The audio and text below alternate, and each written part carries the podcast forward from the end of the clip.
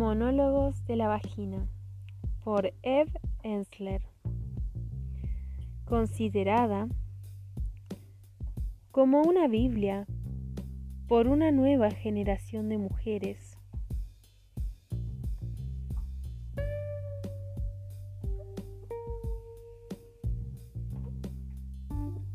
Seguro que estáis preocupadas. Yo estaba preocupada. Por eso empecé a escribir esto. Me preocupaban las vaginas, me preocupaba lo que pensaban sobre las vaginas y me preocupaba todavía más que no pensaran sobre ellas o que pensaban en ellas. Me preocupaba mi propia vagina. Necesitaba un contexto de otras vaginas, una comunidad, una cultura de vaginas inmensas en demasiada oscuridad y secretismo, como el Triángulo de las Bermudas. De allí no vuelve nadie para contarlo. En primer lugar, ni siquiera es tan fácil encontrar una. Las mujeres se pasan semanas, meses, a veces años sin mirarla. En una ocasión entrevisté a una alta ejecutiva que me dijo que estaba demasiado ocupada, que no tenía tiempo. Mirártela, me dijo, es labor de todo un día. Tienes que tumbarte ahí, boca arriba, delante de un espejo, que se sostenga solo, preferiblemente de cuerpo entero. Tienes que ponerte en una posición perfecta, con la luz perfecta, que entonces queda ensombrecida por el espejo y el ángulo en que te encuentras. Acabas hecha un ocho con la cabeza alzada, agotada. Decía que no tenía tiempo para eso, que estaba muy ocupada, así que decidí hablar con mujeres sobre, esto. Hacer entrevistas, que se convirtieron en monólogos. Hablé con más de 200 mujeres. Hablé con mujeres mayores, jóvenes, casadas, solteras, lesbianas, profesoras de universidad, actrices, ejecutivas, prostitutas, mujeres afroamericanas, hispanas, asiático-americanas, narrativas, nativas americanas, caucásicas, judías. Al principio no estaban muy dispuestas a hablar, se sentían un poco cohibidas, pero una vez que se soltaban no había forma de pararlas. En el fondo a las mujeres les encanta hablar de esto. Les encanta y les hace mucha ilusión, sobre todo porque nunca les preguntan sobre el tema. Empecemos con la palabra. Vagina. Suena como una infección. En el mejor de los casos, tal vez a instrumento médico. Deprisa, enfermera, alcánceme la vagina. Por muchas veces que lo digas, nunca aparece una palabra que apetezca pronunciar. Es una palabra totalmente ridícula, absolutamente antierótica, si la empleas en la cama queriendo ser políticamente correcta. Mi vida, ¿podrías acariciarme la vagina? Se acaba la fiesta en ese mismo instante. Me preocupan. ¿Cómo la llamamos y cómo no la llamamos? En Gretnik la llaman conejo. Una mujer de allí me contó que su madre le decía, no te pongas bragas debajo del pijama, cariño, que se tiene que airear el conejito. En Galicia la llaman peseta, en Cataluña figa. Están en el pepe, la pepa, la pepitilla, el chumino, el tomate, la chirla, el potorro, el higo, el chichi, el chocho, el chirri, el toto, el felpudo, el mejillón, el fandago, dango, la almeja, la raja, el bollo, la, la crica, la hucha, la empanada, el agujero, el merenguito, la ranilla, la flor, la pucha, la argolla, el pipí, el sapo, la cuca, en México, la panocha, en Argentina, la palomita, en Venezuela, la chiripa, me preocupa, me preocupa mucho. Vamos por el primer punto el vello.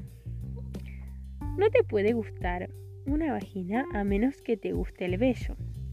A mucha gente no le gusta el vello. Mi primer y único marido odiaba. Odiaba el vello. Decía que era una maraña asquerosa. Me obligó a afeitarme la vagina. Se veía hinchada y expuesta, como la de una niña pequeña. Eso le excitaba. Cuando hacíamos el amor, notaba la vagina como supongo que se nota una barba. Daba gusto frotarla y a la vez dolía, como rascarse una picadura de mosquito. Granitos rojos, irritadísimos. Me negué a volverme a afeitar. Entonces mi marido tuvo una aventura. Cuando fuimos a terapia de pareja, dijo que se acostaba con otras porque yo me negaba a complacerlo sexualmente, que no quería depilarme. La terapeuta Tenía un marcado acento alemán y suspiraba entre frase y frase para mostrar su empatía. Me preguntó la razón de que no quisiera complacer a mi marido. Contesté que me sentía rara, me sentía pequeña, cuando no tenía vello ahí abajo, y no podía evitar hablar con voz de bebé, y que la piel se me irritaba y no se me calmaba con ninguna crema. Ella me dijo que el matrimonio era un compromiso. Yo pregunté si al afeitarme evitaría que mi marido anduviera follando por ahí. Le pregunté si había tenido muchos casos como el nuestro. Ella replicó que las preguntas diluían el proceso, que tenía que lanzarme, que estaba segura de que sería un buen principio. Esta vez, al llegar a casa dejé a mi marido que me depilara. Era como un premio por la terapia. Me cortó unas cuantas veces y la bañera se manchó un poco de sangre, pero ni siquiera lo notó, de lo contento que estaba afeitándome. Luego más tarde, cuando se apretaba contra mí, su aspereza puntiaguda me pinchaba, desnuda e hinchada. No tenía protección, no tenía mi mullido cojín, me di cuenta de que el vello está ahí por una razón. Son las hojas en torno a la flor, el césped alrededor de la casa. Hay que amar el vello para amar la vagina. No se pueden elegir solo las partes que quieres. Y además, mi marido nunca dejó de follar con otras. Si tu vagina se vistiera, ¿qué se pondría?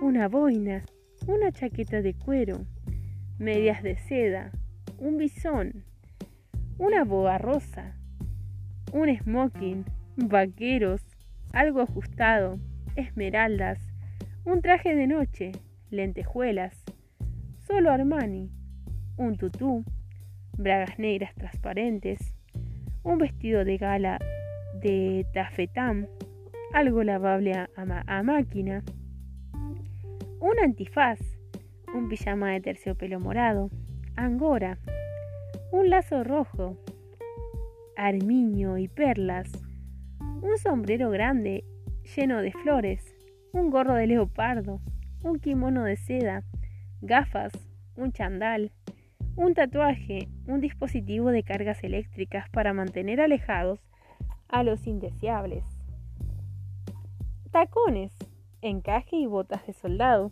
plumas moradas y conchas y ramitas, algodón, un delantal, un bikini y un impermeable. Si tu máquina hablara, ¿qué dirían dos palabras? Más despacio.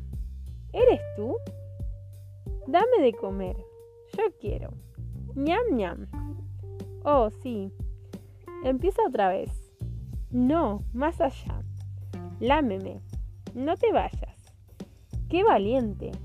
Piénsalo bien. Más, por favor. Abrázame. Vamos a jugar. No pares. Más, más. ¿Te acuerdas de mí? Entra. Todavía no. Madre mía. Sí, sí. Dame rollo. Entra bajo tu propia responsabilidad. Oh Dios. Gracias a Dios. Estoy aquí. Vamos. Vamos, encuéntrame. Gracias. Bonjour. Demasiado fuerte. No te rindas. Y Brian, así mejor. Sí, ahí, ahí.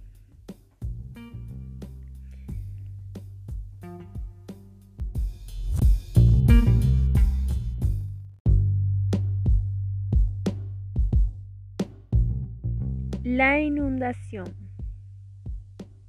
Mujer judía, acento de Queens. ¿Ahí abajo? Yo no he estado ahí abajo desde 1953. No, no tuvo nada que ver con Eisenhower. No, no. Lo de ahí abajo es un sótano húmedo y frío. Nadie quería bajar ahí, créeme. Es sofocante. Dan ganas de vomitar. Es nauseabundo. Con esa peste a y humedad y de todo.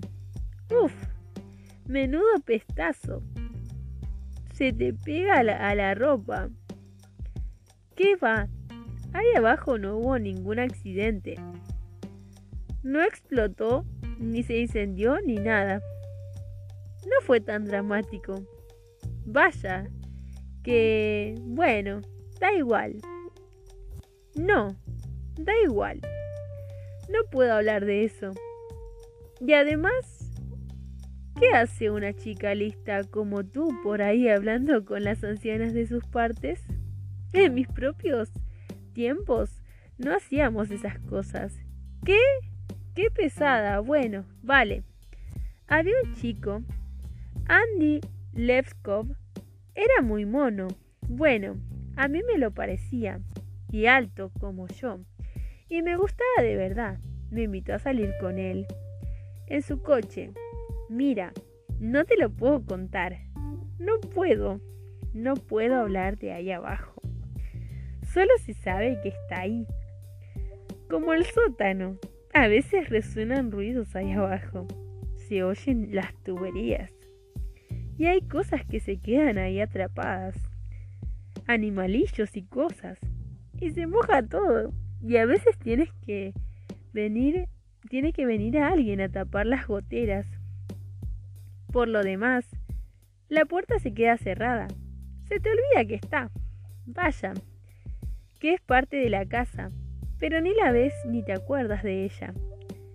Tiene que estar ahí, claro, porque todas las casas necesitan un sótano. Si no, el dormitorio estaría bajo tierra. Ah, sí, Andy. Andy Levkov. Vale, Andy era muy guapo. Era una perita. En dulce, como decíamos en mis tiempos. Estábamos en su coche. Un Cherry Bel Air blanca, blanco, nuevo. Recuerdo que pensé que tenía las piernas demasiado largas para el asiento. Tengo las piernas muy largas y me chocaban contra el, salpicadero. Total, que estaba yo ahí mirando mis rodillas grandes cuando él me besó de pronto. Así, en plan, te tomo por asalto, como hacen en las películas. Y a mí me excitó. Me excitó muchísimo. Y en fin, que ahí abajo se produjo una inundación. No podía controlarla. Era como la fuerza de la pasión, como un río de vida que salía de mí a raudales. Me caló las bragas y mojó el asiento de su, de su Chevy Bel Air, blanco nuevo. No era pis, pero sí olía. Bueno, la verdad es que yo no olí nada de nada. Pero él dijo, Andy dijo que olía a leche agria y que le estaba manchando el asiento del coche, que yo era un bicho raro apestoso. Yo quería explicarle que su beso me había pillado desprevenida, que normalmente yo no era así. Intenté secar la inundación con mi vestido. Era un vestido nuevo, amarillo pálido, y se puso feísimo con las manchas de aquella marea. Andy me llevó a mi casa sin decir ni una sola palabra, y cuando salí y cerré la portezuela del coche, cerré también el chiringuito. Bajo siete llaves y no volví a abrirlo nunca más. Después de aquello, Salí con algunos chicos, pero la idea de sufrir otra inundación me ponía demasiado nerviosa. No volví a acercarme ahí, ni por asomo. tenía unos sueños muy delirantes. Uy, son una bobada. ¿Qué por qué? Burt Reynolds, no sé por qué. En la vida real no es que me llamara mucho la atención. Pero en mis sueños siempre estábamos, bueno, ya sabes, Bort y yo, Bort y yo. A lo mejor salíamos, estábamos en un restaurante como esos de Atlantic City, un sitio enorme, con lámparas de araña y cosas así, y miles de camareros con sus chalecos, y Bort me regalaba una orquídea. Y yo me la prendía a la chaqueta y nos reíamos. Siempre nos estábamos riendo. Tomábamos cóctel de gambas, unas gambas enormes, fabulosas, y nos reíamos más. Éramos muy felices juntos. Entonces él me miraba a los ojos y me atraía hacia sí en mitad del restaurante. Y justo cuando estaba a punto de besarme, la habitación empezaba a temblar. Unas palomas salían de abajo de nuestra mesa. Que no sé qué harían ahí esas palomas.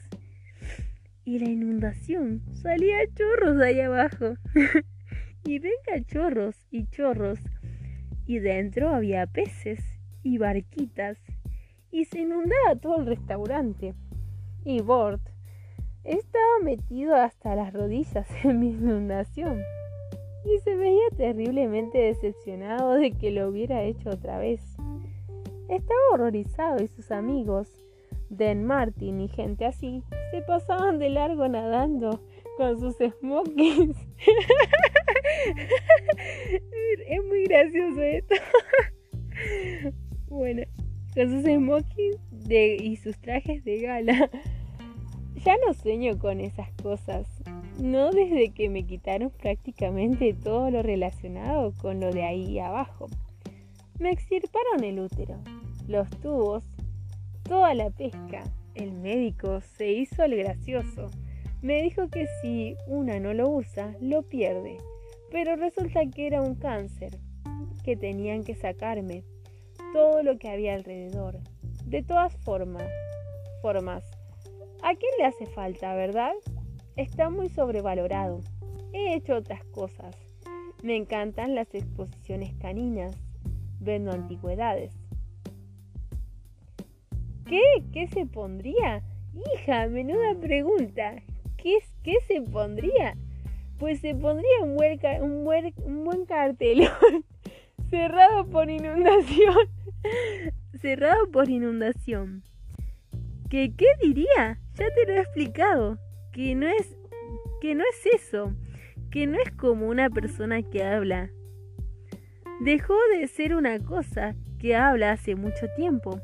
Es un sitio, un sitio al que no hay que ir. Está cerrado. Debajo de la casa, está ahí abajo. ¿Contenta?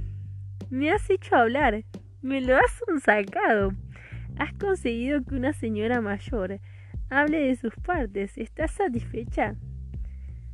Se da media vuelta para marcharse, se vuelve de nuevo. ¿Sabes? En realidad, eres la primera persona con la que he hablado de esto. Y me siento un poco mejor. Verdades sobre la vagina. En un proceso de brujas de 1593, el inquisidor, un hombre casado, al parecer descubrió un clítoris por primera vez lo identificó como una teta del diablo, prueba concluyente de la culpabilidad de la bruja. Era un bultito de carne con forma de protuberancia, como si hubiera sido una teta, como una longitud de un centímetro, que el carcelero, al apercibirse de él, a primera vista no quiso revelar, puesto que era contiguo a un lugar tan secreto que sería una indecencia que fuera visto.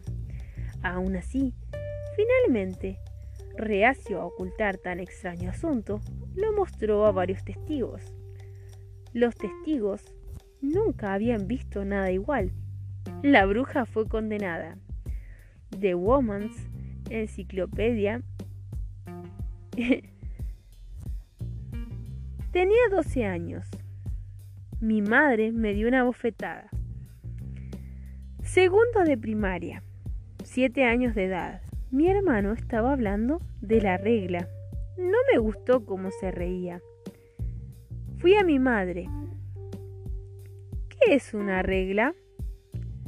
Una cosa para medir, me dijo, y para trazar líneas rectas. Mi padre me regaló una tarjeta para mi pequeña, que ya no es tan pequeña. Yo estaba aterrada.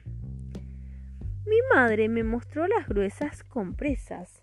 Tenía que tirar las usadas en el tubo bajo el fregadero de la cocina. Recuerdo que fui una de las últimas, tenía 13 años. Todas queríamos que nos viniera. Tenía muchísimo miedo. Empecé a meter las compresas usadas en bolsas de papel, de estraza, en los oscuros altillos del desván. En octavo, mi madre dijo, anda, qué bien.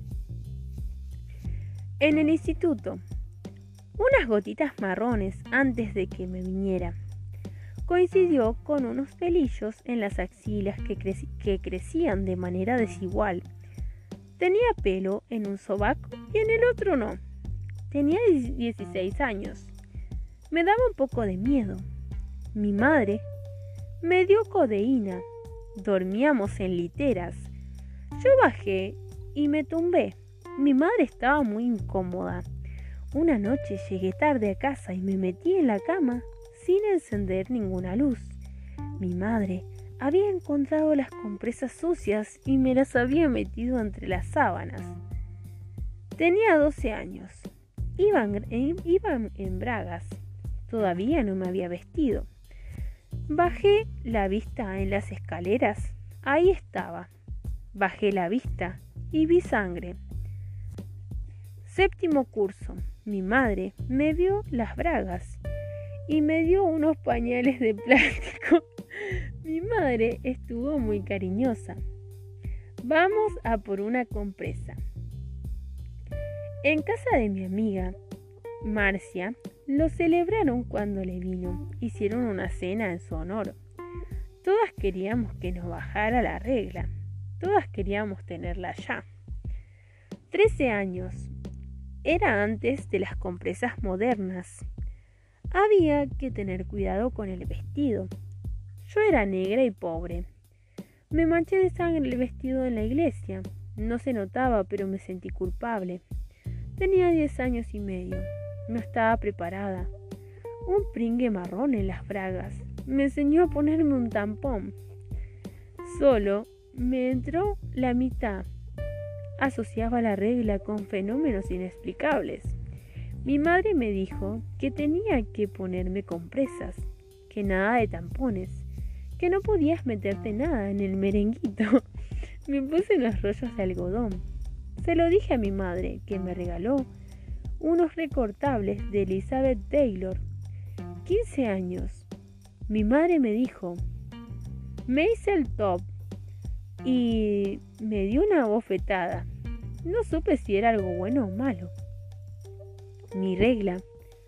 Como masa de bizcocho antes de meterse al horno, las indias se pasaban cinco días sentadas sobre el musgo.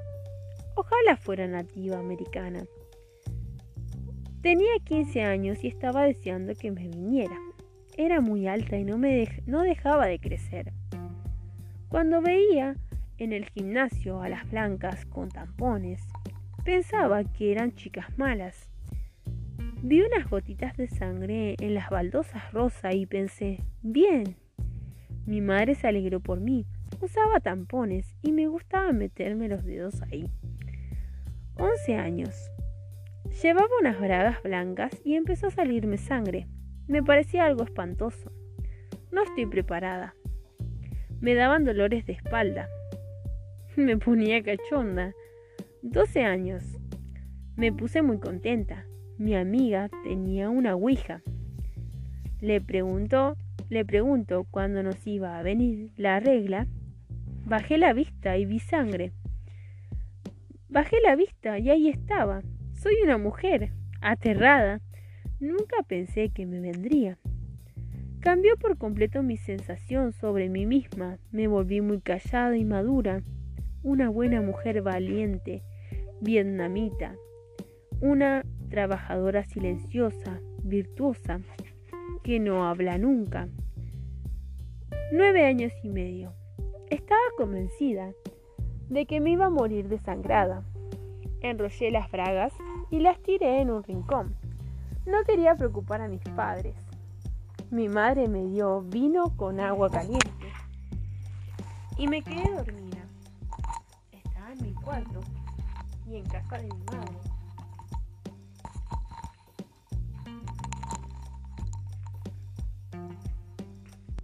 Tenía una colección de cómics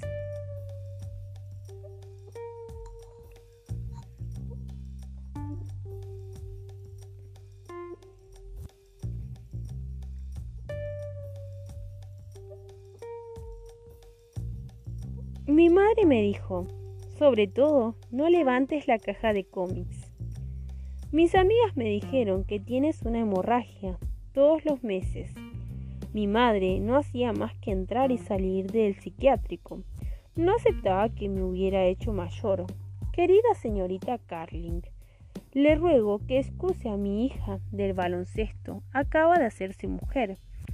En el campamento me dijeron que no me bañara teniendo la regla. Me lavaron con antiséptico. Tenía miedo de que la gente lo oliera. Miedo de que me dijeran que olía pescado. Que olía pescado. Vomitaba, no podía comer, me daba hambre. A veces es muy roja. Me gustan las gotas que caen al váter. Parece pintura. A veces es marrón y me inquieta. Tenía 12 años. Mi madre me dio una bofetada y me compró una camisa roja de algodón. Mi padre salió a por una botella de sangría.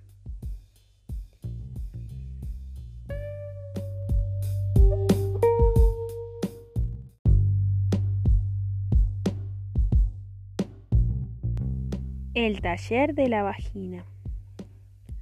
Un ligero acento inglés. Mi vagina es una concha, una concha tierna, rosa, redondeada, que se abre se cierra, se abre se cierra. Mi vagina es una flor, un tulipán excéntrico, de centro recio y profundo, un olor delicado y pétalos suaves, pero resistentes. No siempre he sabido esto, lo aprendí en el taller. Lo aprendí de la directora del taller, una mujer que cree en esto, que ve de verdad las vaginas, que ayuda a otras mujeres a ver sus propias viendo las de otras. En la primera sesión, la directora del taller nos pidió que dibujáramos nuestra extraordinaria, bella y fabulosa vagina, así la llamó. Quería saber cómo veíamos nosotras nuestra extraordinaria, bella y fabulosa vagina. Una mujer embarazada dibujó una enorme boca roja que gritaba y echaba monedas. Otra mujer, muy delgada, dibujó una bandeja grande con una especie de dibujo estilo de Bonshire. Yo pinté un enorme punto negro rodeado de pequeños garabatos. El punto negro era como eh, un agujero negro en el espacio y los garabatos representaban personas o cosas o sencillamente átomos que se habían perdido por ahí. Siempre había considerado mi vagina como un punto vacío anatómico que absorbía al azar partículas y objetos del entorno. Siempre había percibido mi vagina como una entidad independiente que giraba como una estrella en su propia galaxia y que al final se consumiría ardiendo en su propia energía gaseosa o acabaría explotando o desintegrándose en miles de vaginas más pequeñas, todas ellas dando vueltas en sus propias galaxias. No pensaba en mi vagina en términos prácticos o biológicos, por ejemplo, no la veía como una parte de mi cuerpo, como algo entre mis piernas, como una cosa pegada a mí, En el taller nos pidieron que nos mirásemos la vagina en un espejo de mano. Luego, tras un examen minucioso, teníamos que informar verbalmente al grupo de lo que habíamos visto. Debo decir que hasta ese momento todo lo que sabía de mi vagina se basaba en habladurías e invenciones. La verdad es que jamás la había visto. La mía existía para mí en una especie de plano abstracto.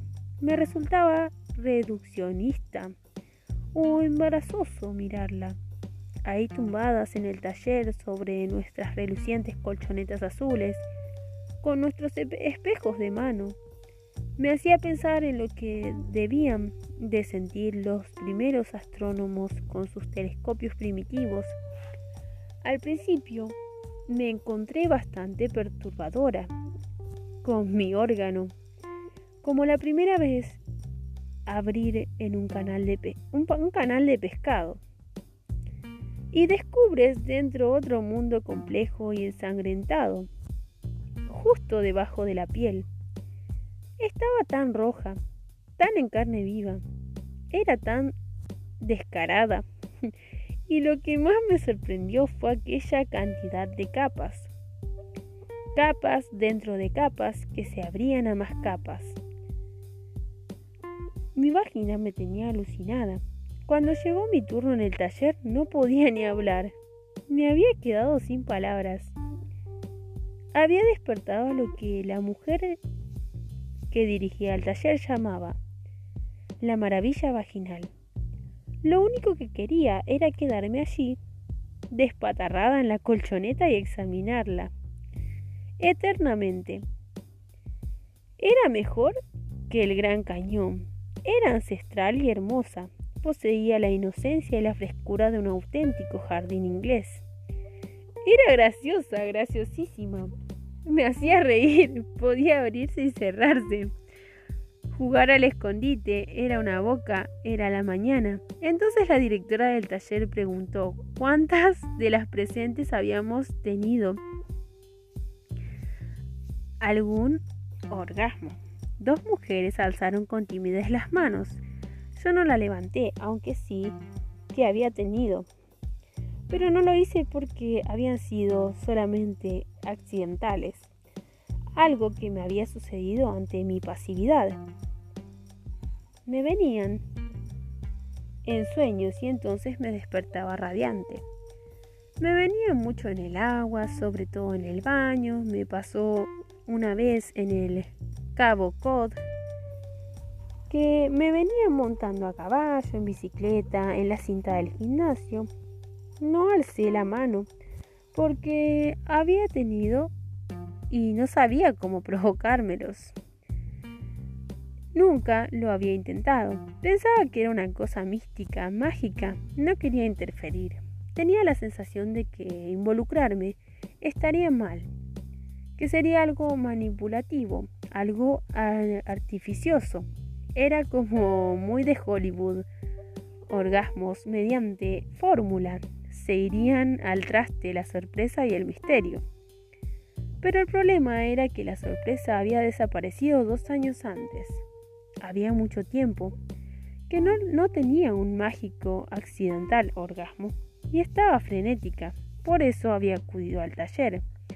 Y entonces el momento que tanto temía, a la vez en el fondo tanto deseaba. La directora del taller nos pidió que cogiéramos de nuevo los espejos de mano para ver si podíamos localizar nuestro punto, nuestro botón, nuestro clítoris. Total que allí estábamos un grupo de mujeres tumbadas boca arriba sobre las colchonetas buscando nuestro, nuestro punto, nuestro núcleo, nuestra razón de ser. Y no sé por qué, pero me eché a llorar.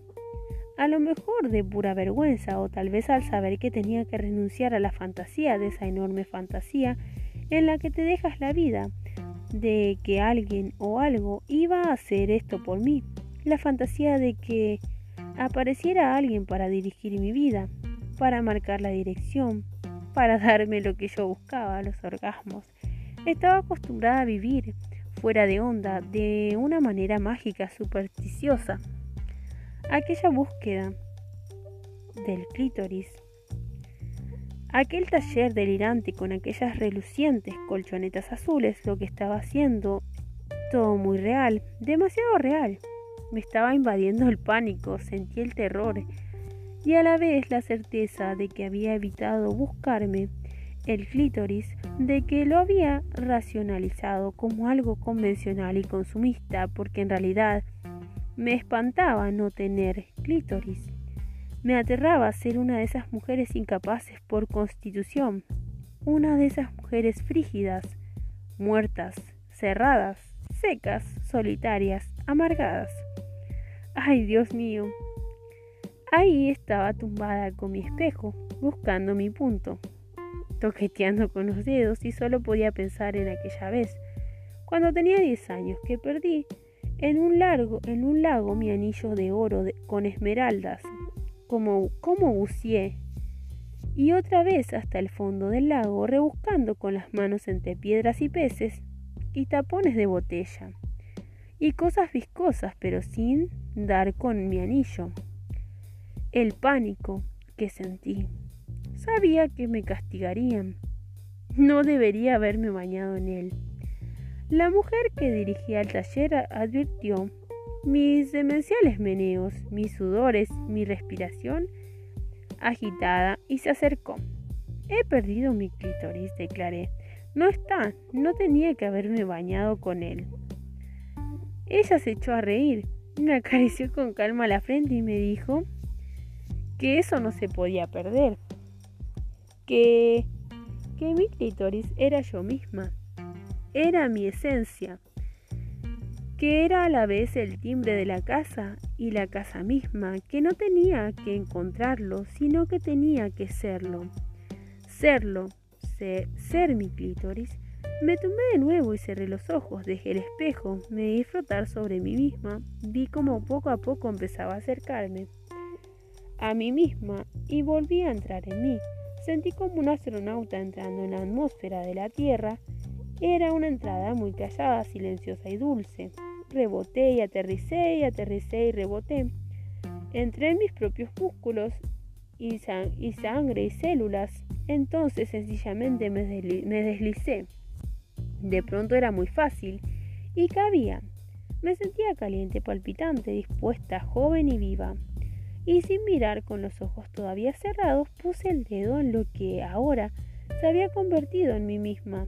Al principio, se produjo un leve estremecimiento que me apremiaba a quedarme. Luego, el estremecimiento se convirtió en un temblor, en una erupción. Las capas se dividían y se subdividían. El temblor estalló en una central horizonte azul y silencio que se abría en un plano de música y colores inocencia y anhelo, y sentí una conexión, una fuerte conexión allí tumbada, agitándome en mi pequeña colchoneta azul. y ahí fue cuando di a la conclusión de que mi vagina es una concha, un tulipán y un destino.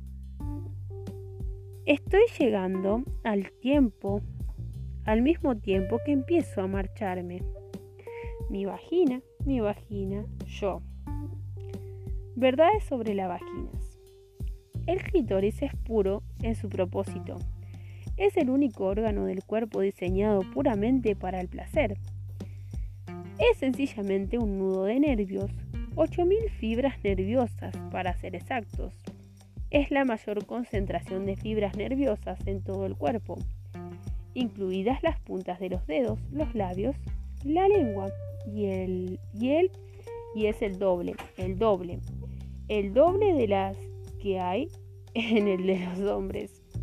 ¿Qué necesita un revólver teniendo una semiautomática? Natalie Anger.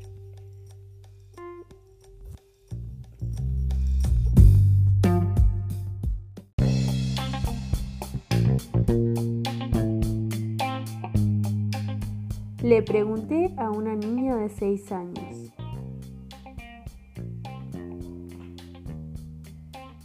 Si tu vagina se vistiera, ¿qué se pondría? Botas de baloncesto rojas y una gorra de los Mets con la visera hacia atrás.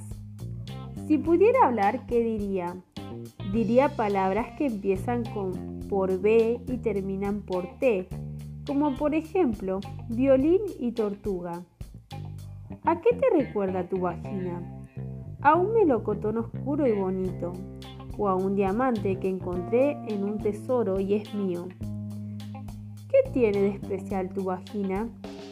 Que ahí, muy adentro, sé que tiene un cerebro muy listo. ¿A qué huele tu vagina? A copos de nieve.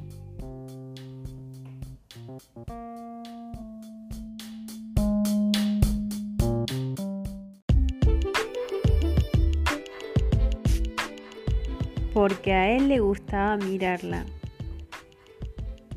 Así es como llegué a amar a mi vagina. Resulta embarazoso porque no es políticamente correcto. O sea, sé que debería haber sucedido en un baño de espuma con sales del mar muerto, la música de ella de fondo. Y yo amando mi ser femenino. Sé la historia, las vaginas son bellas. El odio hacia nosotras mismas no es más que que la interiorización de la represión y el odio de la cultura del patriarcado. No es real. Coños unidos y todo eso, ya me lo sé. Vaya, que si nos hubiéramos criado en una cultura que nos enseñara que las piernas gordas son bellas, todas estaríamos hinchándonos de batidos y galletas y nos pasaríamos el santo día tiradas en la cama dedicadas a la expansión de nuestros muslos, pero no, no nos hemos criado en esa cultura. Yo odiaba mis piernas y todavía más odiaba mi vagina. Me parecía increíblemente fea. Era una de esas mujeres que si la han mirado y desde el primer momento me arrepentí de haberlo hecho. Me daba náuseas. Me daba pena cualquiera que tuviera que trastear por ahí abajo. Para sobrevivir empecé a fingir que había otra cosa ante mis piernas. Me imaginaba muebles, mullidos futones con ligeros edredones de algodón, pequeños sofás de terciopelo, alfombras de leopardo o cosas bonitas, pañuelos de seda, manoplas acolchadas, servicios de mesa, o bien pasajes en miniatura, lagos cristalinos o brumosos, pantanos irlandeses. Me acostumbré a esto de tal manera que olvidé por completo que tenía una vagina. Cada vez que practicaba el sexo con un hombre, me parecía que increíblemente me lo imaginaba dentro de una bufanda de bisón o una rosa roja o un cuenco chino y entonces conocí a Bob. Bob era el hombre más normal y corriente que había visto en mi vida. Era alto, delgado y anodino. Vestía ropa de color khaki. A Bob no le gustaban las comidas picantes, ni escuchaba a Prodigy.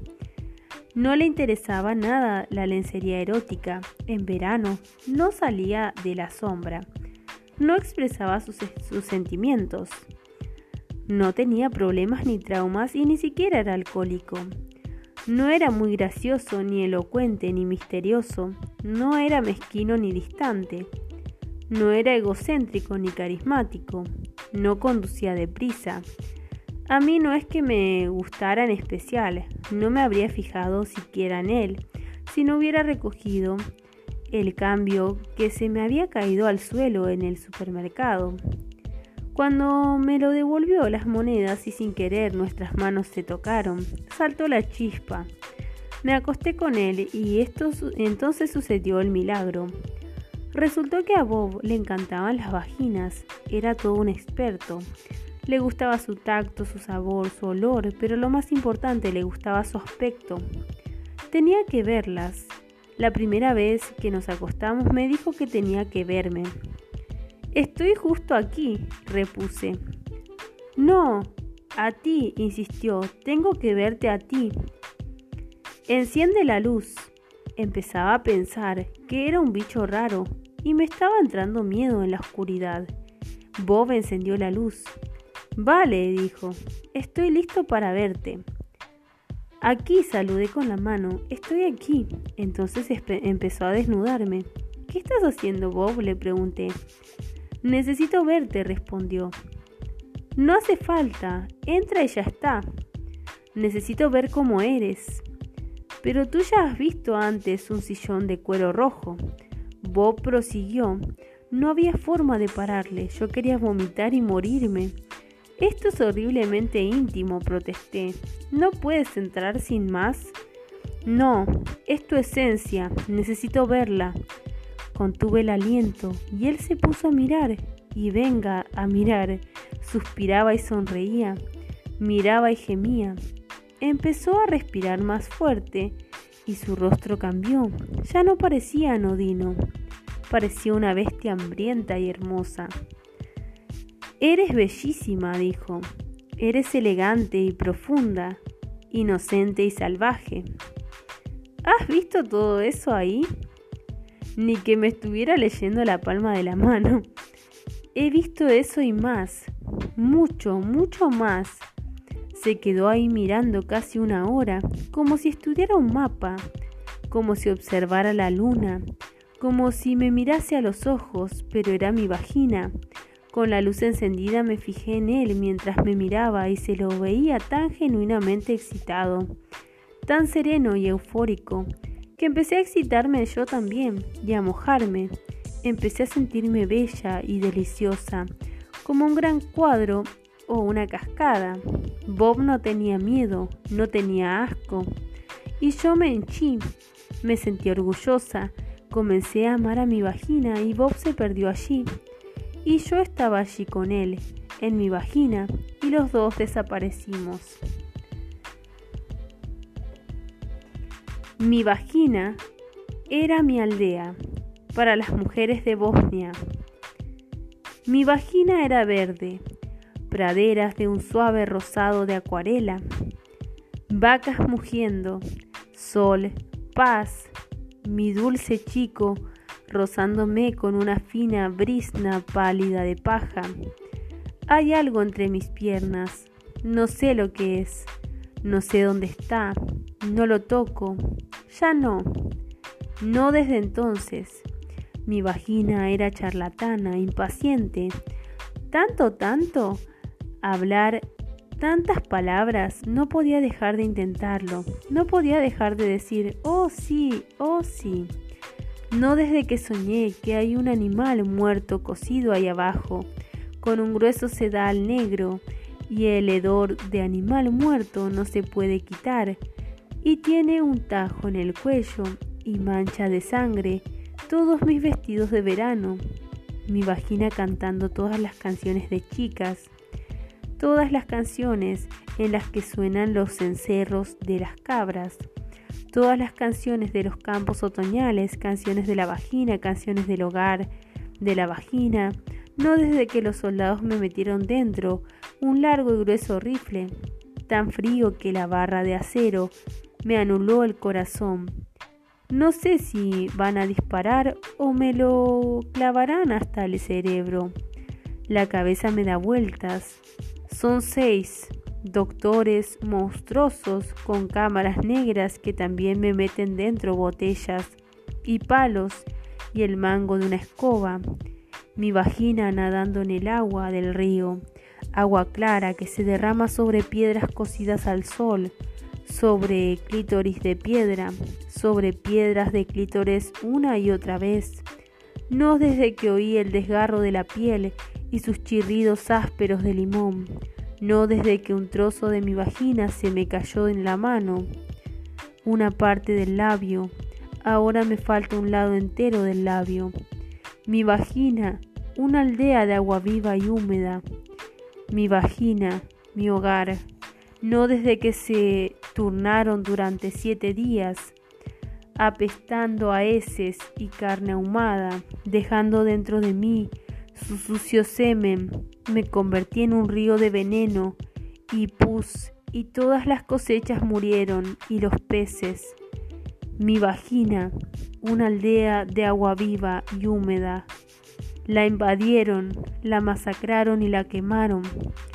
Ya no la toco, no la visto, Ahora vivo en otro sitio, no sé dónde.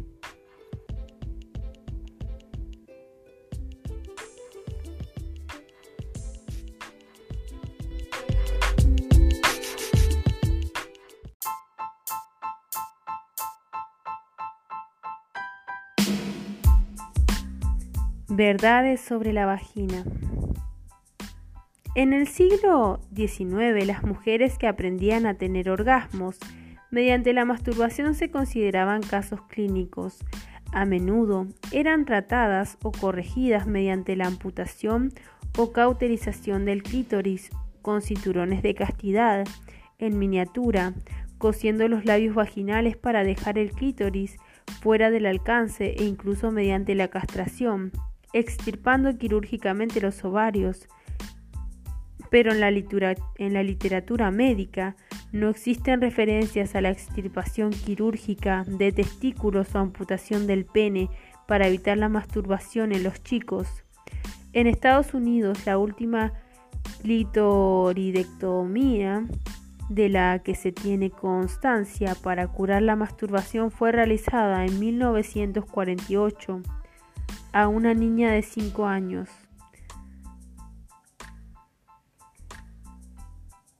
Verdades sobre la vagina. La mutilación genital ha sido infligida sobre 200 millones niñas y mujeres jóvenes en los países en los que se practica en su mayoría africanos. Unos 30 millones de jóvenes dentro de la próxima década están expuestas a que le corten el clítoris o se lo estirpen por completo con un cuchillo o una cuchilla o un cristal y a que le cosan los labios vaginales en parte o en su totalidad, con una cuerda de tripa o espinos. A menudo la operación se embellece denominándola circuncisión. La especialista africana Nahid Toubia lo explica lisa y llanamente. La práctica equivalente en un hombre iría desde la amputación de la mayor parte del pene a la extirpación de todo el pene, sus raíces de tejido blando y parte de la piel escrotal. Entre las secuelas a corto plazo se incluyen tétanos, septicemia, hemorragias, corte en la uretra, en la vejiga, en las paredes vaginales y el esfínter, anal.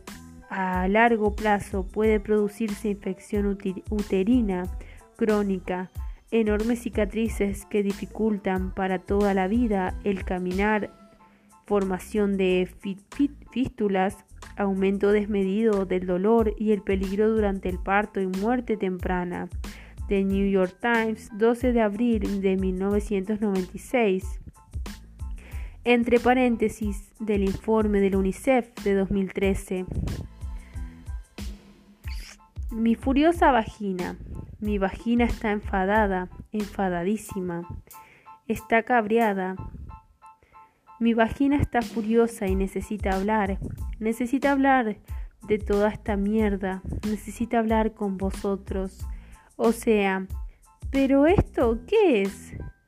Hay por ahí todo un ejército de personas urdiendo maneras de torturar a mi pobre, mi dulce, mi afectuosa vagina se pasan la vida concibiendo ideas terribles y productos de psicópata para minar mi coño, cabronazos de la vagina, la cantidad de mierda que pretenden meternos dentro para limpiarnos, rellenarnos, borrarnos, pues bien, mi vagina no se va a borrar, está furiosa y no piensa moverse del sitio.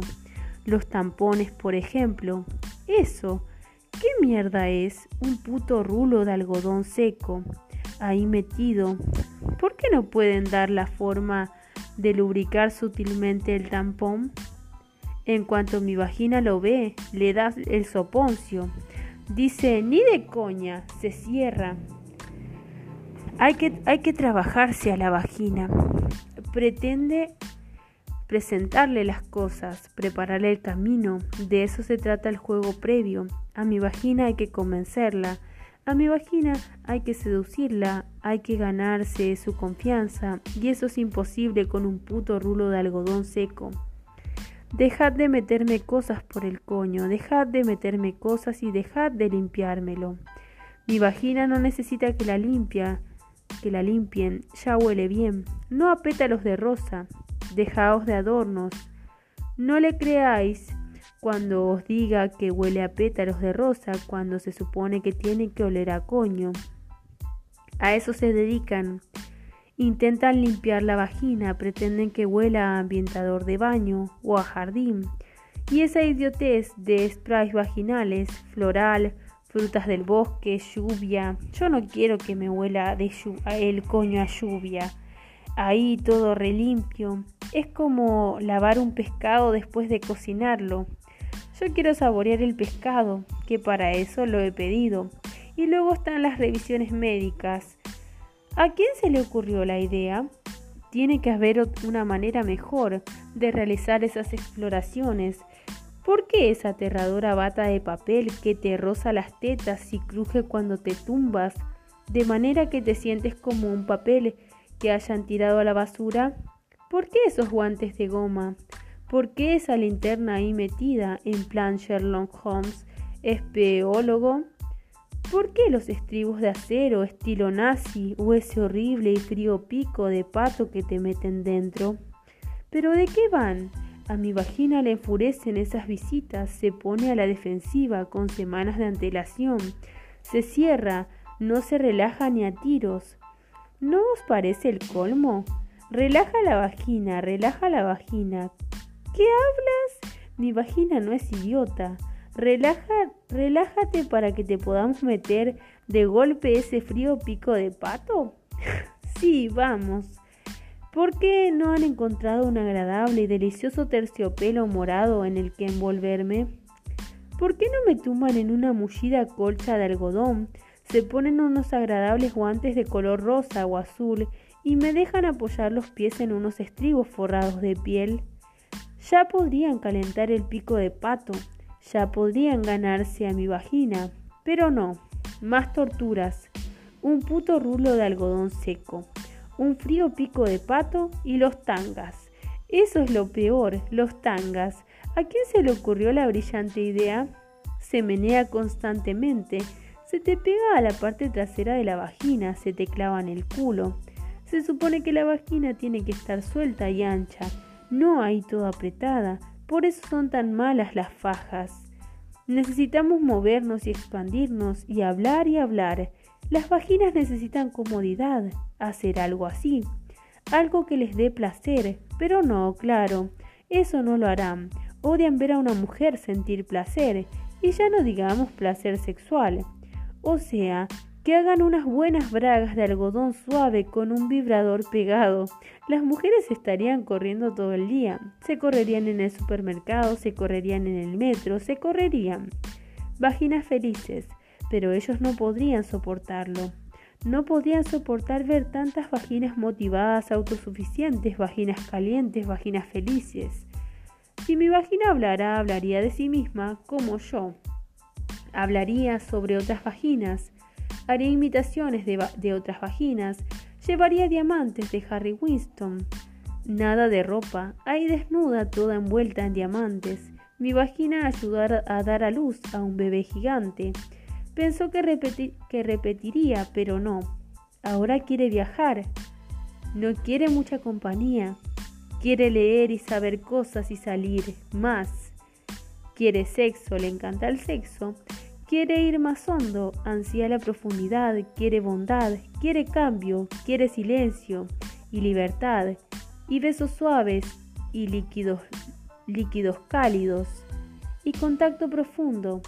Quiere el chocolate, quiere gritar, quiere dejar de estar enfadada, quiere correrse, quiere desear, quiere mi vagina, mi vagina, bueno, lo quiere todo.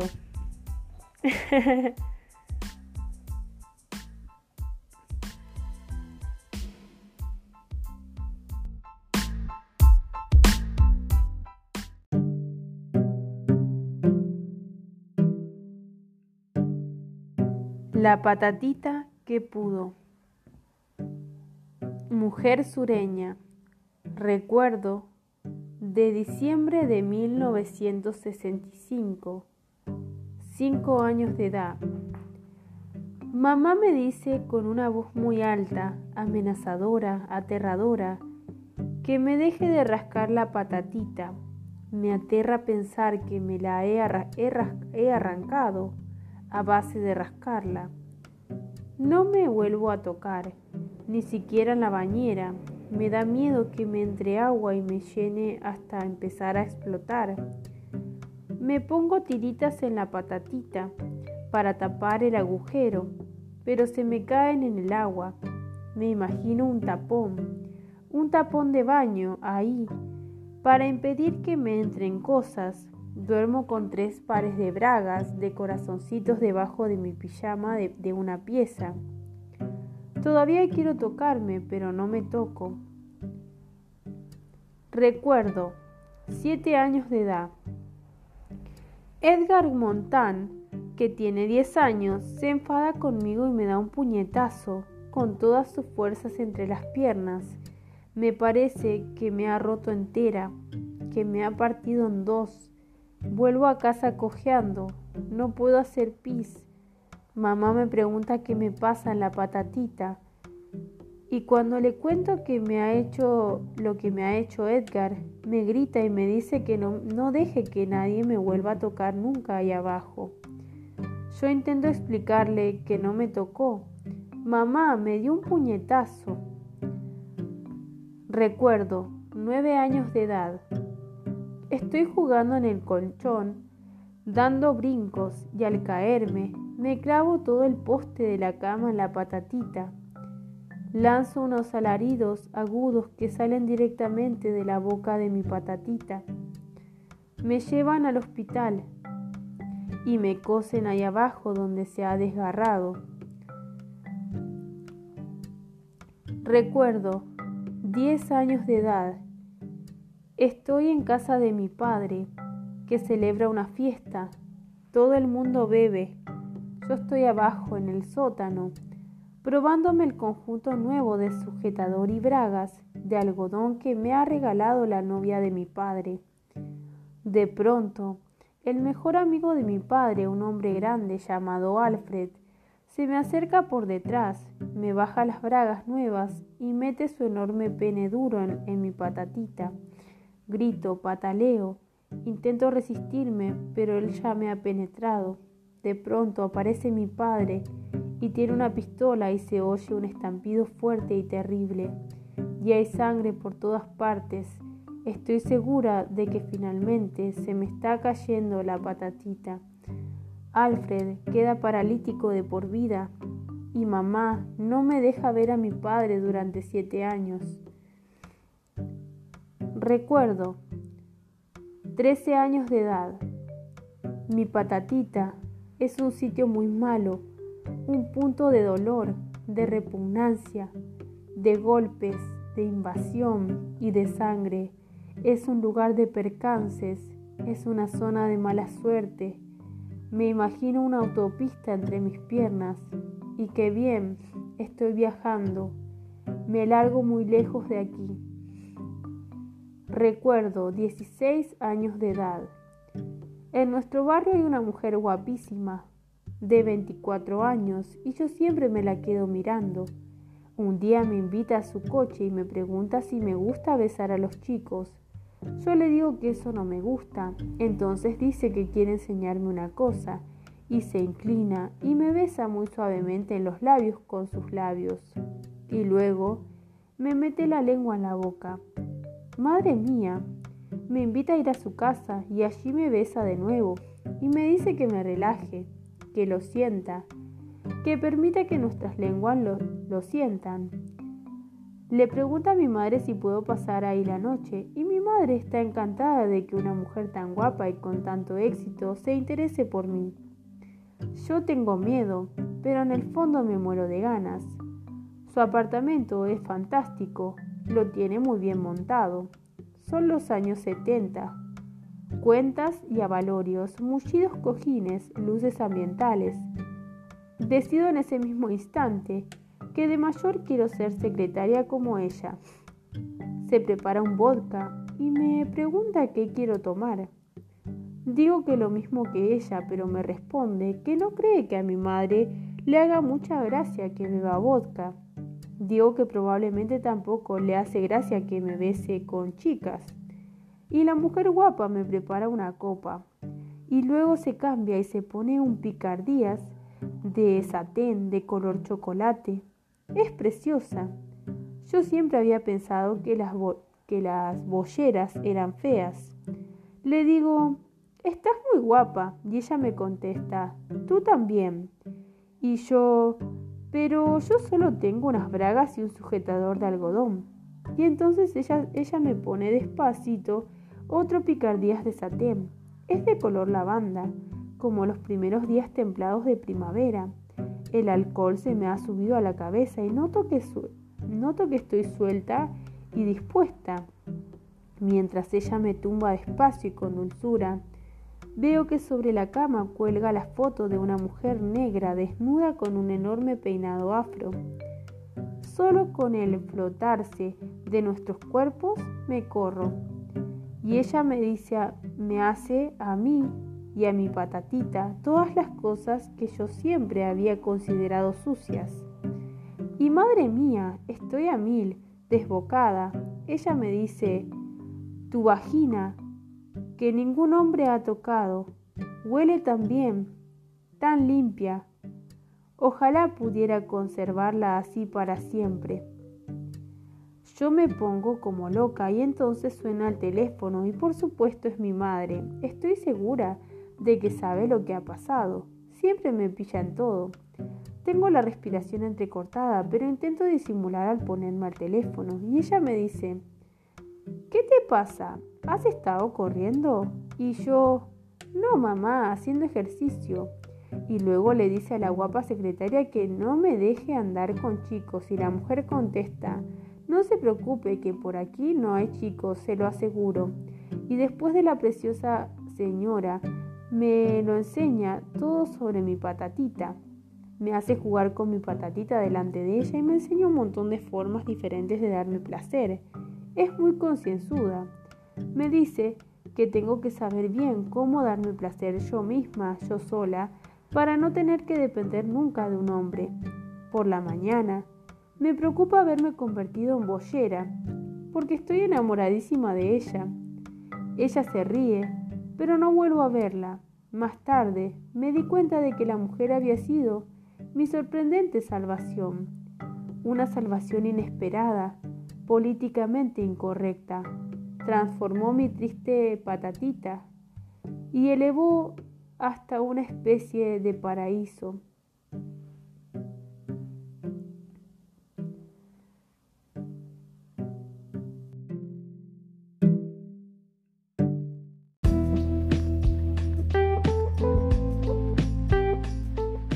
¿A qué huele una vagina? A tierra, a basura mojada, bien, a agua, a recién a una mañana recién estrenada, a profundidad, a jengibre dulce, a sudor, depende, a almizcle, a mí. Me han dicho que no huele, a piña, a esencia de cáliz, a paloma Picasso, a carne sabrosa y almizcle, a canela y clavo, a rosas, a un bosque de jazmín aromático, almizclado, bosque muy muy profundo, a musgo húmedo, a caramelos ricos, al Pacífico Sur, a algo entre pescado y lilas, a melocotones, a bosques, a fruta madura, a té de fresa y kiwi, a pescado, a cielo, a vinagre y agua, a un licor suave y dulce, a queso, a mar, sexy, a una esponja, al principio. Reivindicación del coño. Yo lo llamo coño, lo he reivindicado, coño, me gusta de verdad, coño, escuchad bien. Coño, la C, una C de caverna, de carcajada, de cuco, de calor, de una C de cerrado de clítoris, luego una O de O, O, Co de cosecha, de cosmos, un código, letras acogedoras, cómodas, confortables, que se acoplan perfectamente, que concuerdan, que corresponden, que se colman. Luego el pestañeo de la ñ que anida en la palabra, ceñida entre las letras, y la ñ otoñal soñadora, mañosa, y de nuevo la O, siempre redonda, la omega osada, obsequio, ola, órbita, ocasión, ovillo, otero, otorgar, orgullo, oír, oíd, oíd, coño, coño.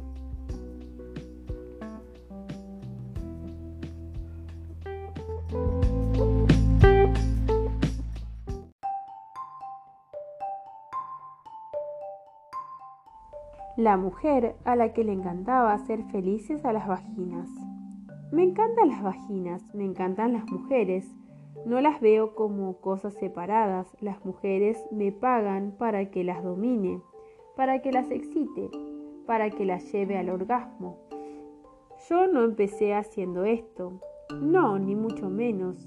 Yo era abogada, pero cuando ya me acercaba a los 40, me obsesioné con hacer felices a las mujeres. Había tantas mujeres insatisfechas, tantas mujeres sin acceso a su felicidad sexual, todo comenzó como una especie de misión, pero acabé involucrándome mucho. Llegué a ser casi muy buena, brillante, yo diría. Era mi arte, empecé a cobrar. Había encontrado mi vocación. La ley tributaria me parecía entonces totalmente aburrida e insignificante. Cuando dominaba a las mujeres me ponía atuendos exóticos de encaje y de seda y cuero, y utilizaba accesorios, látigos, esposas, cuerdas, vibradores. En la ley tributaria no había nada parecido. No había accesorios, no había emoción. Y además odiaba aquellos trajes azules de ejecutiva, aunque de vez en cuando me los pongo en mi nuevo trabajo y hacen un servicio estupendo y es que en el contexto lo es todo. En el derecho de sociedades no había accesorios, no, no había disfraces, no había humedades, no había un juego oscuro y misterioso, no había pezones erectos, no había bocas deliciosas, pero sobre todo no había gemidos, no de la clase a la que me refiero. Aquella fue la clave Ahora lo veo. Los gemidos fueron lo, que en, último término me sedujo y me hizo adicta a ser felices a las mujeres. Cuando era pequeña y veía las películas a mujeres haciendo el amor, emitiendo extraños ruidos y gemidos orgásmicos, me reía. Me daba una risa loca. No me podía creer aquellos sonidos tan estentorios, tan escandalosos, tan descontrolados provinieran de una mujer. Yo ansiaba, practicaba delante del espejo, con una grabadora, lo que era gemir. Gemía en varias claves, en varios tonos, a veces con expresiones muy operísticas, otras veces con expresiones más reservadas, casi contenidas, pero siempre, cuando oía la grabación, los gemidos sonaban falsos, eran falsos, no estaban enraizados en nada sexual realmente, solo en deseo de ser sexual. Pero entonces una vez, cuando tenía 10 años, me entraron muchísimas ganas de hacer pis durante un viaje en coche. Aguanté durante casi una hora y cuando por fin pude hacerlo en una pequeña y sucia gasolinera, me resultó tan excitante que gemí, gemí mientras orinaba en una gasolinera perdida en mitad de Luisiana. En ese mismo momento me di cuenta de que los gemidos tienen que ver con no conseguir al instante lo que quieres, con demorar las cosas, Me di cuenta de que los gemidos son mejores cuando te cogen por sorpresa, que surgen de una parte de ti oscura y misteriosa, que habla su propio lenguaje. Me di cuenta de que los gemidos eran, de hecho, un lenguaje. Me convertí en gemidora, en algo, en algo que, que inquietaba a casi todos los hombres. Francamente, los aterraba. Yo armaba tal escándalo que no podían atender a lo que hacían. Se distraían, perdían la concentración y luego perdían todo lo demás. No podíamos hacer el amor en casa de nadie, porque las paredes eran demasiado finas. Acabé teniendo mala reputación en mi bloque. La gente me miraba con desprecio en el ascensor. Los hombres pensaban que era demasiado intensa y algunos me tachaban de loca. Empecé a sentirme mal por gemir. Me volví callada y educada. Ahogaba mis ruidos con la almohada. Aprendí a tragarme mi gemido y a contenerlo como un estornudo. Empecé a sufrir dolores de cabeza y trastornos provocados por el estrés. Estaba ya desesperada cuando descubrí a las mujeres. Descubrí que a la mayoría de las mujeres les encantaban mis gemidos. Pero lo que es más importante, descubrí lo mucho que me excitaba cuando otras mujeres gemían. Cuando lograba que estas mujeres gimieran, se convirtió en una especie de pastón y pasión, una pasión, descubrir la clave, dar con la llave que abría la boca de la vagina que desencadenaba su voz, esa indómita canción. Hice el amor con mujeres calladas.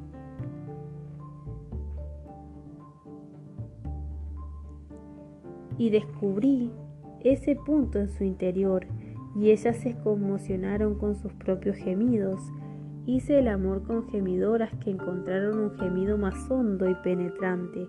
Me obsesioné con ello.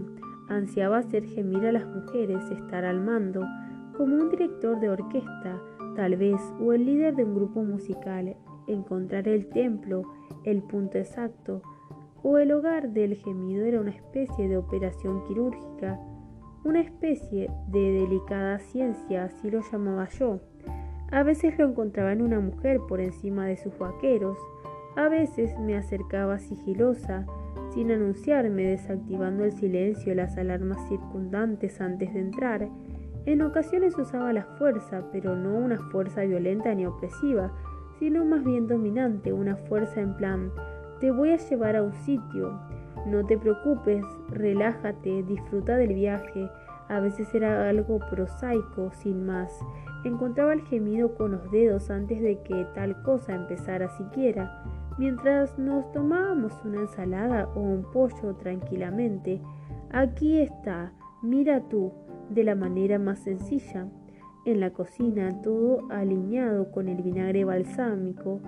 A veces utilizaba accesorios, me encantan los accesorios, a veces hacían que una mujer encontrara su propio gemido delante de mí y yo esperaba, aguantaba hasta que ellas se abrían. No me engañaban los gemidos menores, más obvios.